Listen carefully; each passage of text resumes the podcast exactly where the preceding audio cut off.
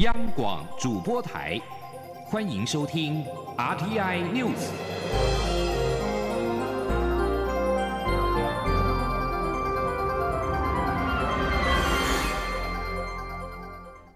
听众朋友您好，欢迎收听这节央广主播台提供给您的 RTI News，我是张顺祥。南沙太平岛是我国固有的领土，我政府在其周边水域举行实弹射击，却引来越南的外交部指称我国侵犯越南主权。外交部今天重申，中华民国政府对南海诸岛及其相关海域享有国际法以及海洋法上的一切权利。太平岛属于我国领土，不容置疑。我国政府有权在太平岛上及其相关海域行使作为主权国家的一切权利。请听央广记者王兆坤的采访报道。越南外交部发言人范秋恒日前声称，我国在太平岛周边水域举行实弹演习，是严重侵犯越南对南沙群岛拥有领土主权的行为，威胁海上的和平稳定与航行安全。并使南海局势复杂化。对于越南外交部上述这种说法，我外交部强调完全无法接受。外交部发言人刘永健说：“中华民国政府重申对南海诸岛及其相关海域享有国际法及海洋法上的一切权利。太平岛属于我国领土，不容置疑。我国政府有权在太平岛上及其相关海域行使作为主权国家的一切权利。”蔡英文总统于二零一六年针对南海议题提出和平方式解决，台湾应纳入多边争端解决机制，相关国家有义务维护南海航行和飞越自由，以搁置争议与共同开发方式处理南海争端等四点原则，以及捍卫渔权、多边协商、科学合作、人道救援、鼓励海洋法研究人才等五项做法。我国期盼与国际社会在此基础上共同妥善处理南海议题。并愿秉持平等共荣精神，参与南海相关协商机制，与相关国家共同促进南海区域的和平与稳定。中央广播电台记者王兆坤台北采访报道。医药健康新闻：卫福部今天公布二零二二年国人死因统计，去年总死亡人数是二十点八万人，较前一年增加了二点四万人。主要是受到二零一九冠状病毒疾病 （COVID-19） 疫情以及人口老化影响。在十大死因当中，癌症蝉联四十一年位居首位，COVID-19 则是挤进十大排行榜，并跃居第三。而在癌症死因当中，肺癌已经连续四十三年稳居癌症的头号杀手。记者刘品希的报道。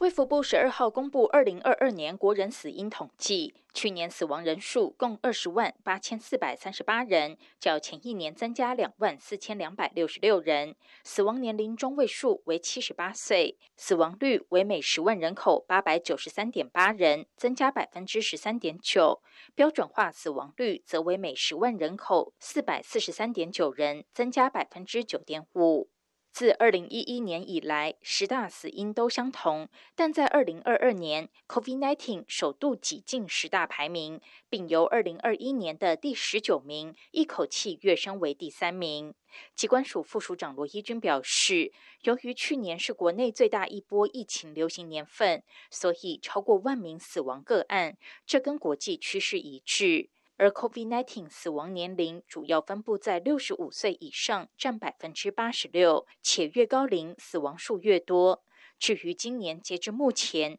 ，COVID-19 死亡共五千一百五十七例，预估明年公布的二零二三年死因统计，COVID-19 应该会退居到第六七名。今年大概预到目前为止的统计哈，我们的新冠相关的死亡哈是五千一百五十七例哈，所以预估大概今年到年底的时候，这个死因在明年这个时间点公布的话哈，那它的这个排名应该会往后退，可能会跟这个。就是糖尿病还有高血压这两个疾病的这个死亡人数哈，在这个之间哈，所以预估可能是第六或者是第七名，不过还是要看后续整个呃这个疫情的这些趋势还有死亡的统计而定。去年十大死因排序首位仍是癌症，癌症已连续四十一年居十大死因首位，第二名为心脏疾病。第三名则是首度进榜的 COVID-19，之后排序跟前年相同，只是分别都下降一名，依序为肺炎、脑血管疾病、糖尿病、高血压性疾病、事故伤害、慢性下呼吸道疾病、肾炎肾病症候群及肾病变。十大死因的死亡人数全都增加，并以 COVID-19 的增幅最为显著，高达百分之一千五百三十六点九。其次为高血压性疾病百分之十点六，心脏疾病百分之八点三，糖尿病百分之七点三。此外，十大死因之首的癌症，去年共夺走五万一千九百二十七条人命，占总死亡人数百分之二十四点九。癌症时钟快转三秒，平均每十分七秒就有一人丧命。头号杀手仍是肺癌，其次为肝癌。肺癌跟肝癌已经连续四十三年排名前二。十大癌症死因顺位跟前年相同，第三到第十名依序是结肠直肠肛门癌、女性乳癌、前列腺癌、口腔癌、胰脏癌、胃癌、食道癌、卵巢癌。国健署副署长贾淑丽表示，就长期观察，大肠癌一直是蝉联发生最多的癌症，前列腺癌、胰脏癌跟卵巢癌也呈现增加趋势。央广记者刘品熙在台北的采访报道。政治经济新闻，副总统赖清德今天出席二零二三年台湾创投博览会时表示，台湾的新创产业虽然还不到雨林，但是已经不是沙漠了。他认为国家发展基金可以更全面就去投资，投资的对象也可以更广一点。记者杨文军的采访报道。副总统赖清德指出，二零一八年他担任行政院长时，经济跟产业发展是国人最关注的，也希望台商能回台投资，所以就跟国发会共同提出欢迎台商回台投资专案，也提出了投资抵减、加码投资台湾、资金汇回台湾等，就是希望台湾的经济产业发展的动能能够增加。同时，他也在思考台湾的未来重点要放在哪里。他认为新创是一块，应该是要推动。以创新为驱动力的经济发展，他指出，二零一五年大概有两千四百家新创事业，新创场域十四家，投资金额四亿多美金。二零二一年已经达到四千四百家，新创场域有九十一处，投资金额十九亿多美金。虽然还不到雨林，但已经不是沙漠了。赖清德说：“我不能够讲现在是雨林的了啊，可以说以前是 是沙漠。”现在还不能够说是雨林，因为未来的路还很还很长啊！几千家跟我说了要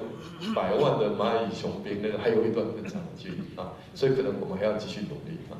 赖清德也提到，国家发展基金可以更前面就去投资，因为都推出几年了，五十亿还没用完，表示投资还不够再早期，应该可以更早期一点，投资的对象也可以更广一点。赖清德在现场也祝所有千里马都能找到伯乐，且不止一个伯乐，也祝所有伯乐都能找到数匹千里马。中央广播电台记者杨文君台北采访报道。另外，蔡英文总统今天则是出席台北市进出口工会举办的二零二三年全球经贸论坛时表示，面对今年全球经济成长动能趋缓的挑战，台湾已经及早做好准备。不但对内推动疫后特别预算来强化经济社会韧性，照顾弱势，协助产业的转型升级；对外也积极拓展经贸合作关系。刚刚完成签署的台美二十一世纪贸易倡议首批协定就是一例。今天央广记者谢嘉欣的采访报道。蔡总统十二号率行政院副院长郑文灿出席二零二三全球经贸论坛。总统致辞时指出，过去三年多的疫情，加上乌俄战争、全球通膨及主要央行升息等因素影响，今年全球经济成长减缓。不过，面对这样的挑战，台湾已及早做好准备，像是透过疫后特别预算来强化经济、提升社会韧性。总统说：“那我们积极照顾在疫情中受到冲击最多的弱势族群。”以及中小企业，也希望协助产业利用这个机会朝智慧化、低碳化来进行升级转型。总统指出，政府也持续拓展对外经贸合作关系，如台美二十一世纪贸易倡议首批协定已经签署，这是双方自一九七九年以来签订最全面性的贸易协定，不仅是台美经贸关系重要里程碑，也为台湾对外洽签贸易协定迈出关键一步。而下一阶段谈判的七项议题，也都是现在全球最关注的经贸议题，几乎涵盖了 CPTPP 等贸易协定相关。内容，总统说，未来台美双方可以基于合作共识，逐步扩大协定的内容，为签署台美自由贸易协定奠定一个更稳健的基础。总统指出，因应全球供应链重组，除了透过投资台湾三大方案鼓励台商回流，也推动新南向政策，鼓励台商深化跟新南向国家的合作，借此建立分散风险、迅速调整产业战略的高韧性供应链。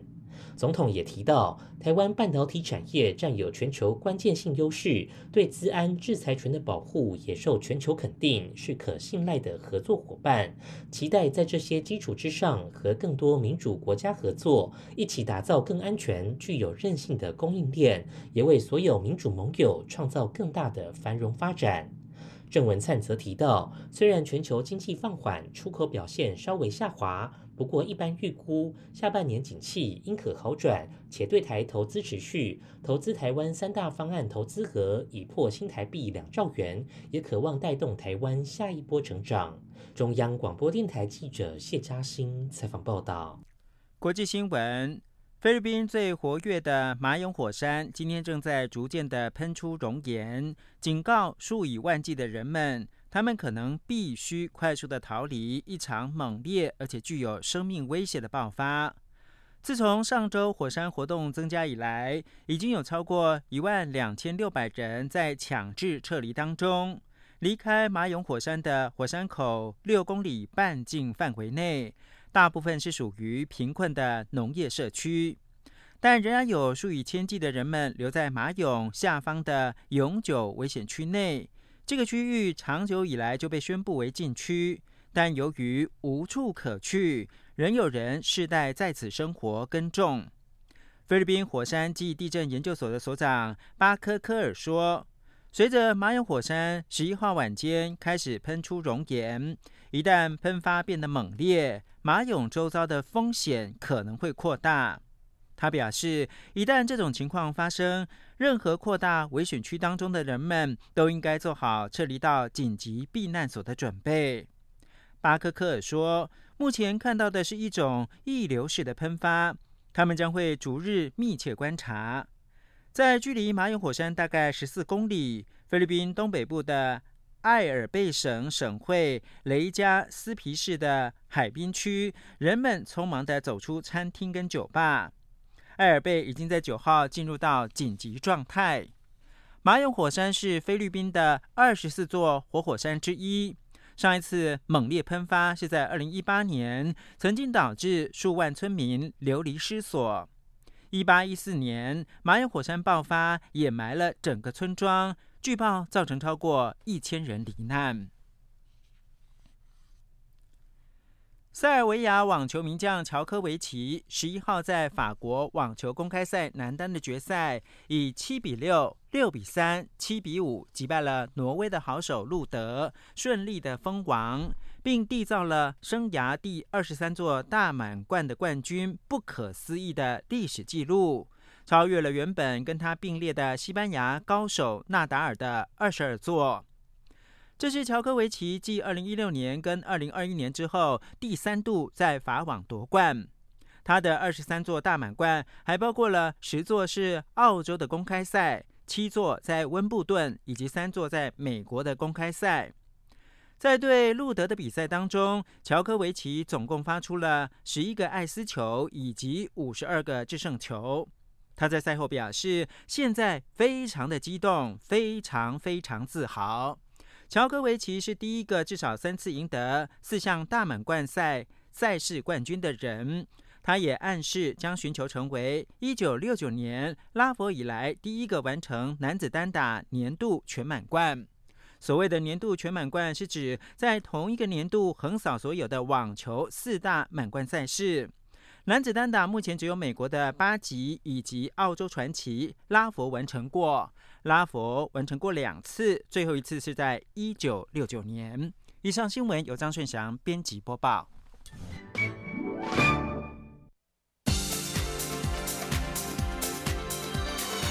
这里是中央广播电台台湾之音，欢迎继续收听新闻。各位好，我是主播王玉伟，欢迎继续收听新闻，关心台股动态。本周证券市场关注美国将公布五月份的消费者物价指数 CPI 以及联准会利率决策会议。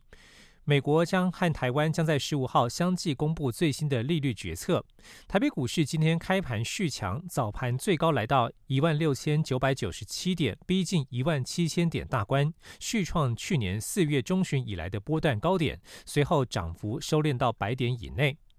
电子全指股今天领军冲锋，法人表示台股逼近万七关卡，出现获利回档的卖压。预期美国公布利率决策会议结果之前，台股的走势高档震荡整理。截至中午的十二点十六分，目前台北股市是上涨了七十六点七六点，来到一万六千九百六十三点一六点，成交金额为新台币两千两百六十三点一一亿元。经济部公布的最新外销订单以及财政部公布的最新出口统计，都是呈现连续八个月的负成长。台湾央行本周将举行里监事会议，学者建议，目前的经济衰退时间已经拉长，央行可以考虑预防性降息，降低系统性的金融风险。不过，也有专家认为，央行此次仍有升息的可能性，因为三月升息之后，对于债券和货币市场所产生的效果已经钝化。前天记者陈林信宏的采访报道。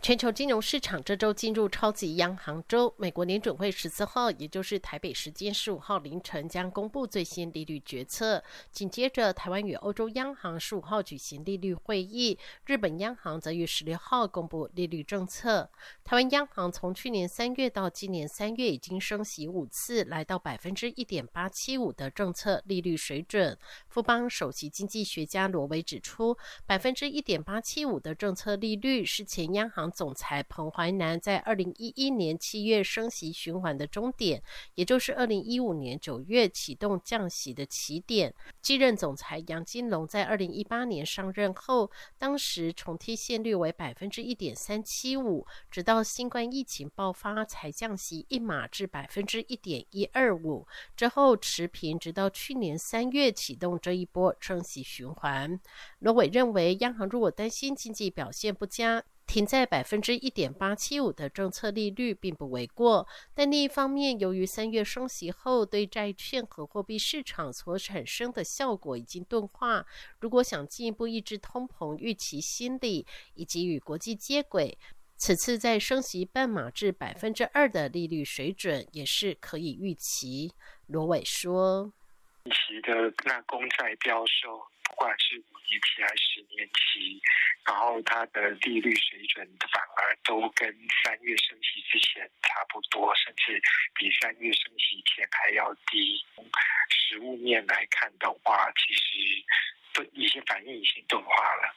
不过，中央大学台经中心主任吴达任认为，国内五月物价已经有显著下降，接近百分之二，且进口物价像是油料费、通讯产品等价格都已经回跌。即便下半年国内物价仍维持百分之二上下的高水位，但进口物价下半年应该会持续回跌。两者相抵消下，下半年即使国内物价要大幅上涨也不容易。倒是最新外销订单以及最新出口统计。都是呈现连续八个月负成长，目前经济衰退的时间已经拉长，央行可以考虑预防性降息，降低系统性的金融风险。吴大人说。就经济衰退的时间拉长，其实厂商面对的压力就会变得更大。那万一呢，它的营收在下降，哦，不断下降，但是成本哦却不断的在提高。那在这种情况之下，如果它撑不住，哦，就会产生债务违约。所以呢。我当然认为，虽然目前系统性风险还未发生，但是央行必须要有预防性措施。如果此时降息，对于厂商的营运压力就可以大幅减轻，并降低未来系统性的金融风险。中央广播电台记者陈林信鸿报道。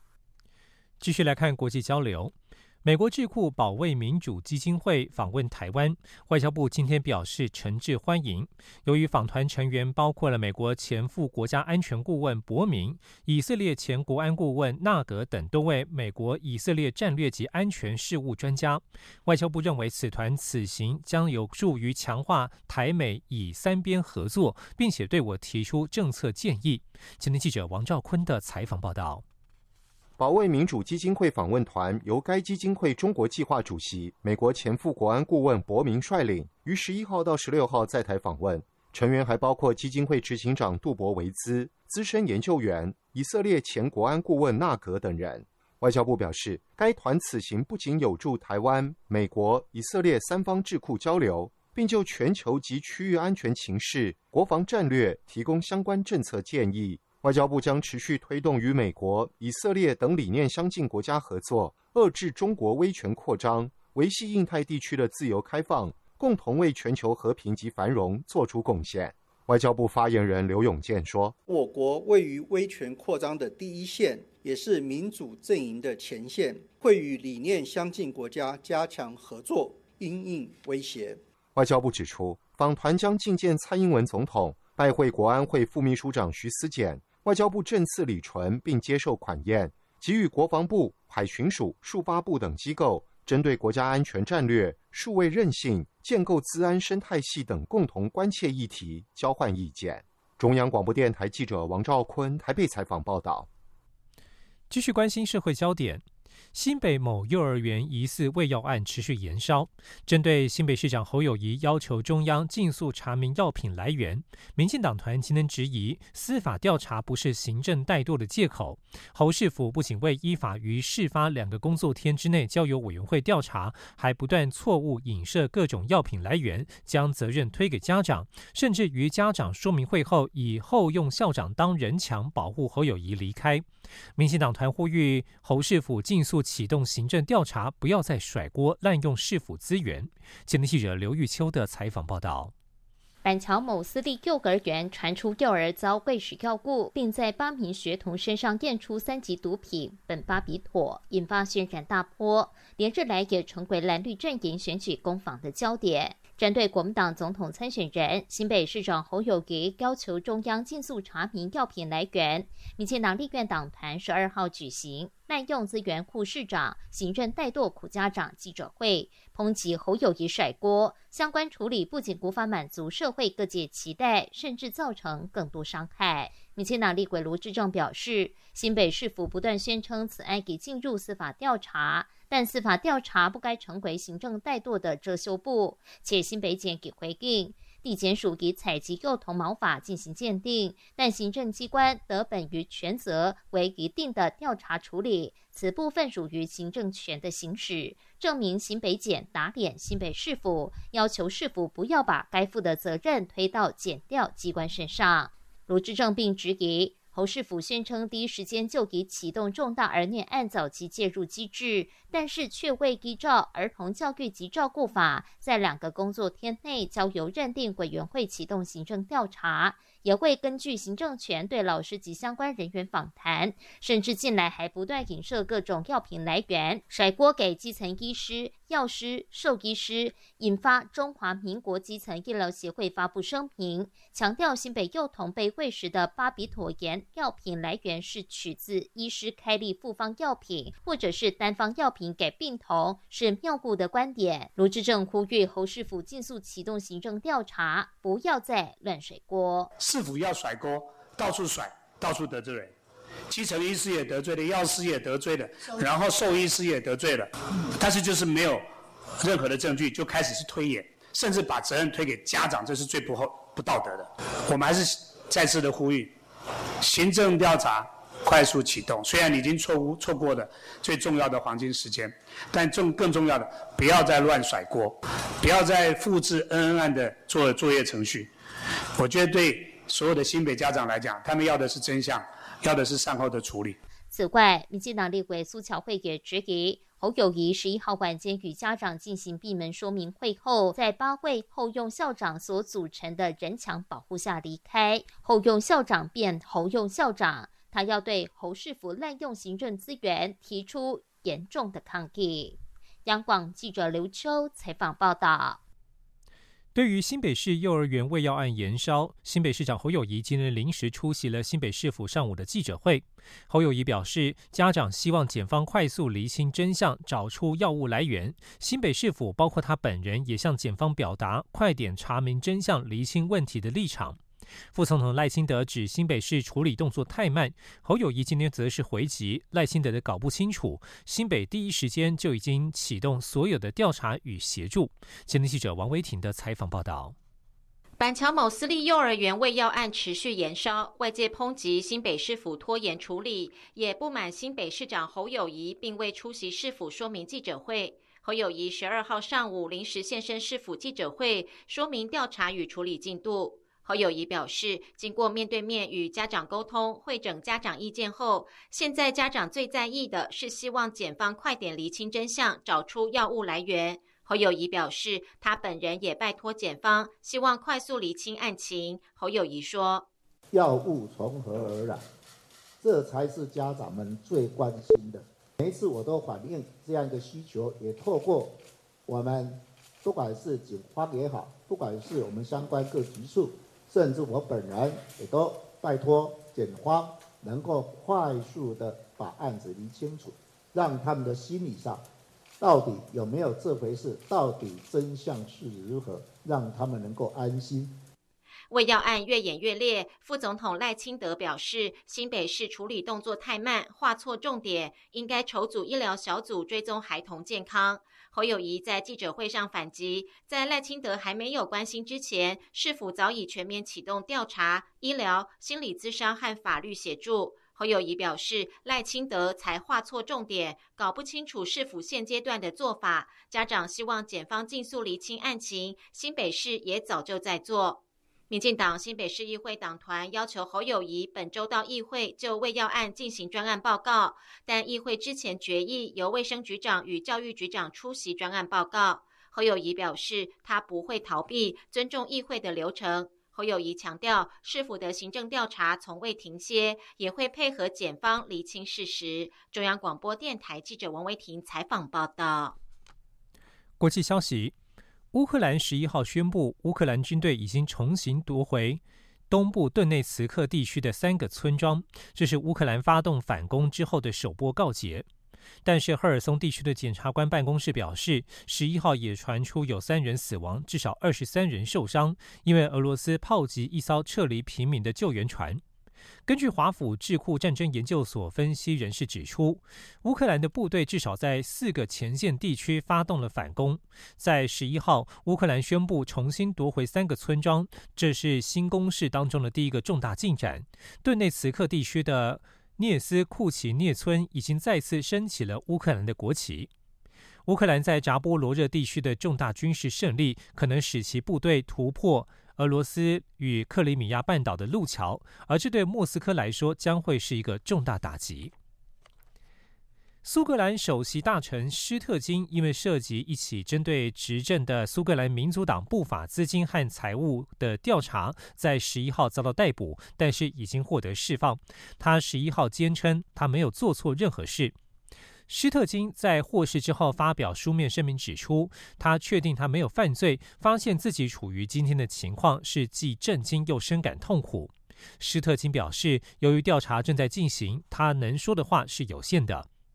苏格兰警察局在稍早的声明当中表示，关于当前苏格兰民族党资金与财务的调查，一名五十二岁女性以嫌疑人身份被捕，目前已无罪释放。警方对施特金大约进行了七个小时的讯问，而他也是调查过程当中第三位被捕的人。苏格兰警方正在调查苏格兰独立运动人士于二零一七年募集的六十多万英镑（约合七十五点六万美元）的资金去向，这笔款项从苏格兰民族党的账户当中消失。以上新闻是由王玉伟编辑播报。相关新闻内容，欢迎上央广网站点选收听。我们的网址是 triple w 到 r t i 打 o r g 打 t w。这里是中央广播电台台湾之音。